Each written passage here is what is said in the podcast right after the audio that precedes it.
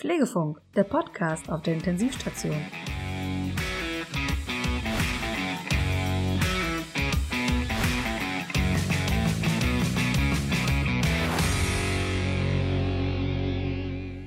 Hi, schön, dass ihr eingeschaltet habt. Ich bin Pia und das ist mein Podcast. Hier wird's heute richtig spannend. Wir quatschen über das Thema posttraumatische Belastungsstörung und dafür treffen wir Hussein. Hussein war Patient auf einer Intensivstation und lag dort auch wegen Corona beatmet. Und er kann sich an sehr, sehr viel erinnern, was in dieser Zeit passiert ist. Wir werden auf jeden Fall thematisieren, was bei ihm überhaupt dazu geführt hat, dass er eine PTBS entwickelt hat und was wir Pflegekräfte in unserer täglichen Arbeit verbessern können, um das Risiko zur Entstehung einer PTBS zu minimieren. Also bleibt auf jeden Fall dran, aber jetzt geht es erst einmal zum Faktencheck. Eine posttraumatische Belastungsstörung, kurz PTBS, kann durch ein traumatisches Erlebnis entstehen. 5% aller Intensivpatienten sind laut Studie davon betroffen. Symptome sind häufig Flashbacks, Angstattacken und Schlafstörungen.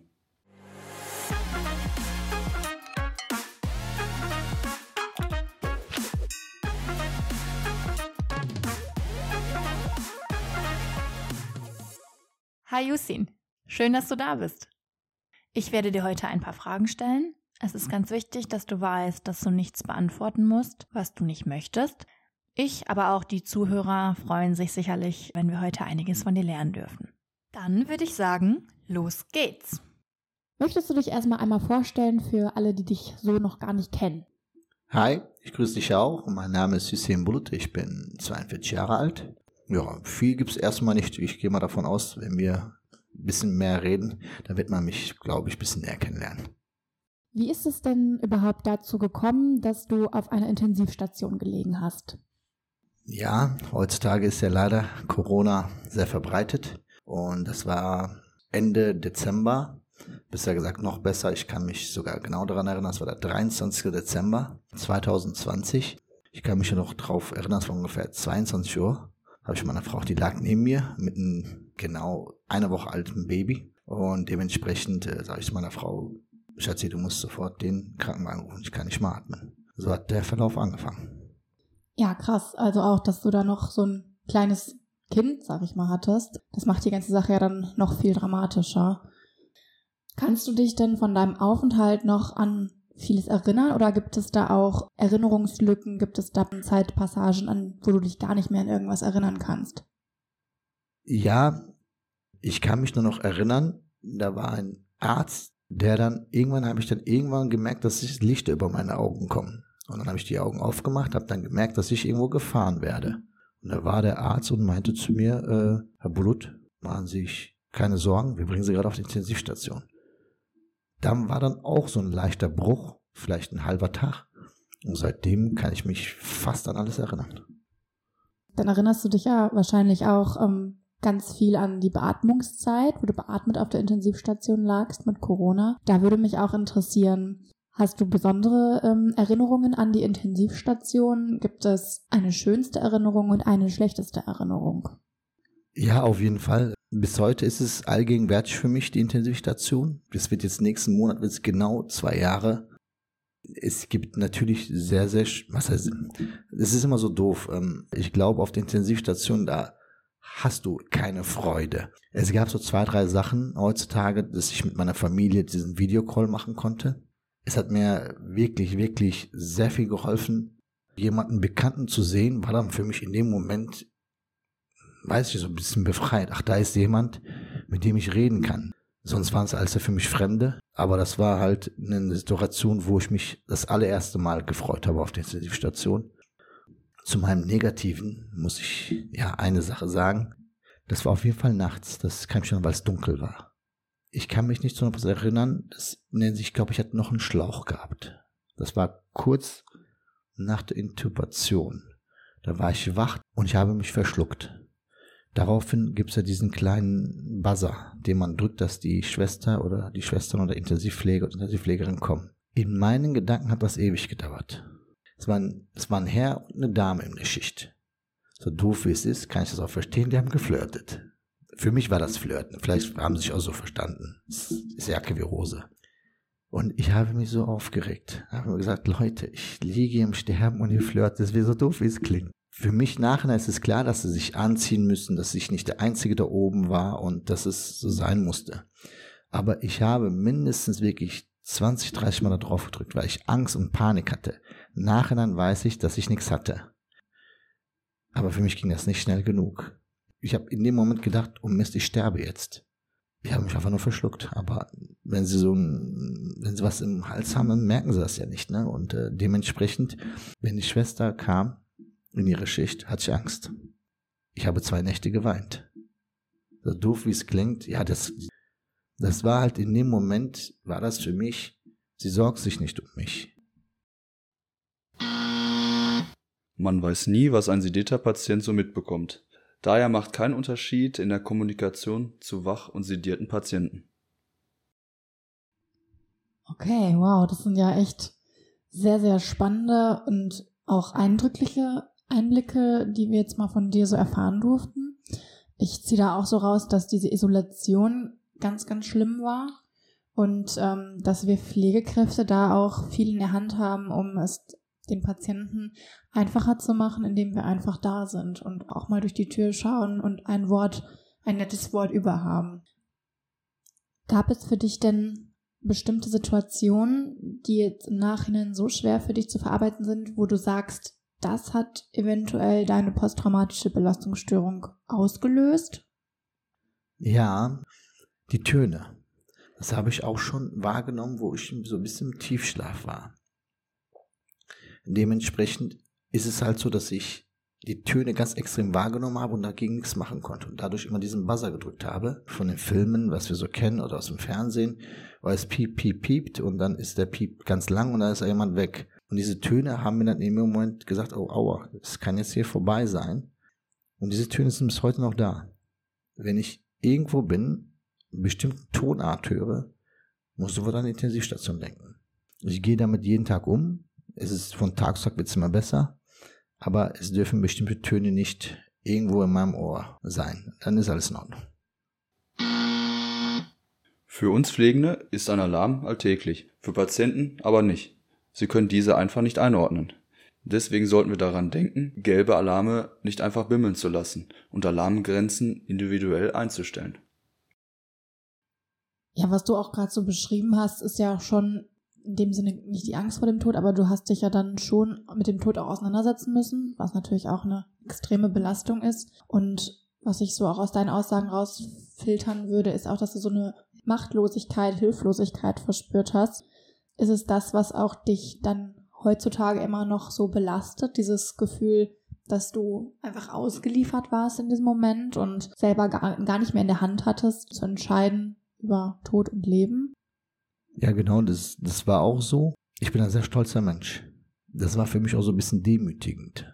Du fühlst dich auch ausgeliefert. Du sagst dann, okay, jetzt entscheiden alle anderen über dein Leben. Und ich wollte unbedingt, ich habe mir gesagt, ich will unbedingt hier raus. Es war mir egal, ob ich jetzt im Autounfall sterbe oder irgendwie anders, ja, aber nicht hier oben auf der Intensivstation einfach, einfach weg sein. Du, steh, du liegst da oben, du kannst nichts machen.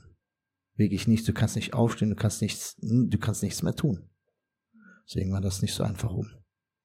Ja, das kann ich auch echt gut verstehen, weil so eine Hilflosigkeit, ich glaube, das kann sich jeder vorstellen, auch wenn man die Situation selber noch nicht ähm, erfahren hat, dass das mit eines der schlimmsten Gefühle sein muss, sein eigenes Leben nicht mehr so in der Hand zu haben ne? und auch fremden Personen in dem Sinne zu vertrauen.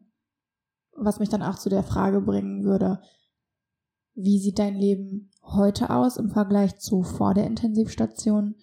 Und wie siehst du die Entwicklung von deiner Entlassung von der Intensivstation bis heute? Im Gegensatz zu früher und jetzt hat sich mental in meinem Kopf ein bisschen was verändert. Ich habe da eine ganz andere Sicht zu etwas. Ich bin ein Mensch, viele Leute, wenn sie irgendwo sind, nehmen sie das Telefon in die Hand, machen Fotos. Habe ich auch gemacht. Das mache ich nicht mehr. Ich gucke mir den Moment an, ich gucke mir das Ganze an, weil ich weiß, dass es im nächsten Moment anders aussehen kann. Ich bin immer noch in meinen alten Mustern verfangen und da kann keiner sagen, es gab einen Schlips und es hat mein ganzes Leben verändert. Nein, so ist es nicht. So ist es auch bei mir nicht. Aber es gibt Momente, wo ich dann immer wieder darauf zurückkomme und sage, eigentlich von der Intensivstation, außer den vielleicht den schlechten Erfahrungen und den guten Erfahrungen, eigentlich nur für mein Leben was Gutes rausgezogen. Was würdest du anderen Betroffenen mit auf den Weg geben wollen? Und was sind bis heute deine Bewältigungsstrategien, wenn du diese Flashbacks bekommst? Ähm, ich würde jedem raten, sofort zum Psychologen zu gehen. Das hat mir super geholfen. Der hat mich sofort auf die Beine gebracht. Ja, zum Triggern. Ähm, es ist manchmal so, wenn es manchmal kommt, dann sage ich mir immer den gleichen Satz. Du? Hör auf. Es geht immer weiter. Das musste sein. Es belastet mich nicht so alltäglich. Es belastet mich nicht durchgehend. Ich gehe immer noch jetzt immer noch weiter arbeiten. Ich mache noch meine Sachen. Ähm, aber das Funktionieren oder das Triggern ist Gott sei Dank nicht mehr so stark. Außer wenn ich aus Intensiv rauskam, die ersten zwei Wochen wirklich zu Hause die Hölle. Das Schlafen, das, das fiel mir so extrem schwer. Weil ich Angst hatte, da passiert was. Was so nachhinein so ein bisschen immer wieder hochkommt, sind meine Träume. Ich würde es jetzt schätzen. So drei Tage hatte ich Albträume. Und das ist das, was mich so ab und zu noch so ein bisschen triggert. Aber ansonsten muss ich ganz ehrlich sagen, läuft mein Leben schon normal weiter.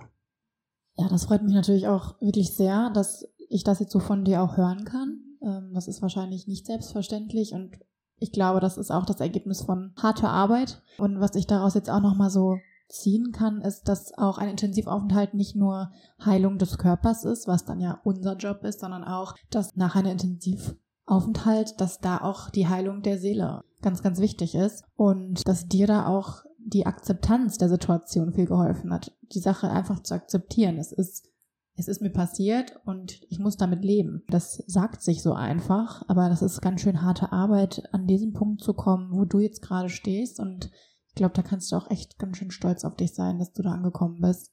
Als abschließende Frage würde ich dich gerne noch fragen, was du Ärzten und Pflegerinnen oder Pflegern auf den Weg geben möchtest. Was können wir als Personal auf der Intensivstation tun, um es den Patienten ja möglichst leichter zu machen? Du bist in einem, in, in einem Zeit, in einem Raum für dich, wo das alles wahrnimmst, aber die Situation nicht wahrnehmen möchtest. Es geht um Leben und Tod. Und habe ich halt den jungen Ärzten beinahe gefragt, ja, Doktor, wie sieht's denn aus? Na, sagen Sie mal ehrlich zu mir. Hat er gesagt, Sie liegen hier auf der Intensivstation, was soll ich Ihnen sagen? In dem Moment habe ich mir, Entschuldigung, wenn ich das mal ausdrücken kann, habe ich innerlich gesagt, Arschloch. Ich weiß, dass ich auf der Intensiv liege. Ich weiß, dass es mir nicht gut geht. Das hat mir keinen Mut gemacht. Null. War ehrlich von ihm, aber das wollte ich nicht hören. Ich habe mir innerlich wirklich gesagt, warum kannst du mir nicht sagen, Junge, du hast drei Kinder, wir versuchen hier alles. Was haben zum Beispiel intensiv die eine Pflegerin immer gemacht? Die ist zu mir gekommen, hat gesagt, Herr Bullut, machen Sie sich keinen Kopf. Wir machen Sie fit, Sie kommen zu Ihren Kindern, Sie kommen zu Ihrer Frau und zu Ihren Kindern. Ich würde mir einfach, äh, nachhinein kann ich nur sagen, die Menschen, die mir da Hoffnung gemacht haben, die haben mich auch irgendwie gestärkt. Da habe ich gedacht, siehst du, guck mal, die tun was für dich, die machen was für dich. Kein Klinik will da einen Toten haben. Das war mir sowieso klar. Es war mir alles klar, was da abgelaufen ist. Dass alle für das Beste tun, dass alle das tun, dass ich nach Hause komme. Aber diese Wörter haben manchmal gefehlt. Und nur, nur, wirklich nur diese zwei Wörter, wenn die Leute sagen, wir schaffen das, ich möchte, dass du hier rauskommst, ich möchte, dass du zu einer Familie kommst. Wenn jemand mir das gesagt hat, war für mich irgendwie so ein Katapult. Ich habe mich da in dem Moment auch gefreut und das würde ich mir wünschen für alle ich hatte diese Erfahrung gehabt und das war halt dann für mich dann einfacher. Daraus nehme ich jetzt auch nochmal mit, dass man sich trotzdem immer wieder vor Augen führen muss, wie viel Kraft auch Worte haben und äh, wie viel Schub und Motivation es den Patienten geben kann und Kraft für die Heilung auch später, wenn man wirklich empathisch einwirkt, wenn man auch mal ein nettes Wort über hat, dass man wirklich versucht, auch als vom Personalseits aus Hoffnung zu schenken. Und ähm, das nehme ich auf jeden Fall für mich auch mit. Empathisch sein, Hoffnung schenken, dass das ein großer, großer Faktor auch für die Motivation und auch für die psychische Genesung im Nachhinein ist. Da danke ich dir auf jeden Fall für diese, für diese ganzen Einblicke. Ich glaube, dass wir da alle durch deine Erfahrungen und ja, dein Mut, das jetzt auch hier wirklich zu teilen, äh, sehr, sehr viel lernen durften und äh, bedanke mich da ganz, ganz doll bei dir. Ja, ich danke auch dafür, dass ich mal aussprechen konnte. Ich muss ganz ehrlich sagen, das tut mir auch irgendwo jetzt auch gut. Ich sitze hier, ich habe mein volles Leben wieder zurück. Also haben wir alles richtig gemacht. Es sollte auch kein Vorwurf zu keinem Arzt oder keine Pflegerin sein. Die haben ihren Job jetzt zu 100 Prozent getan. Und dementsprechend bin ich wirklich dem Krankenhaus und dem ganzen Personal, die da oben waren, sehr, sehr dankbar. Dann bedanke ich mich auf jeden Fall für das Gespräch und ich wünsche dir und deiner Familie alles, alles Gute für die Zukunft und dass du weiterhin an deinen Flashbacks und Triggern arbeiten kannst und vielleicht irgendwann auch das ganze Kapitel dann für dich ganz schließen kannst. Das wünsche ich dir von Herzen. Ja, ich danke dir auch für das Interview. Vielen, vielen Dank.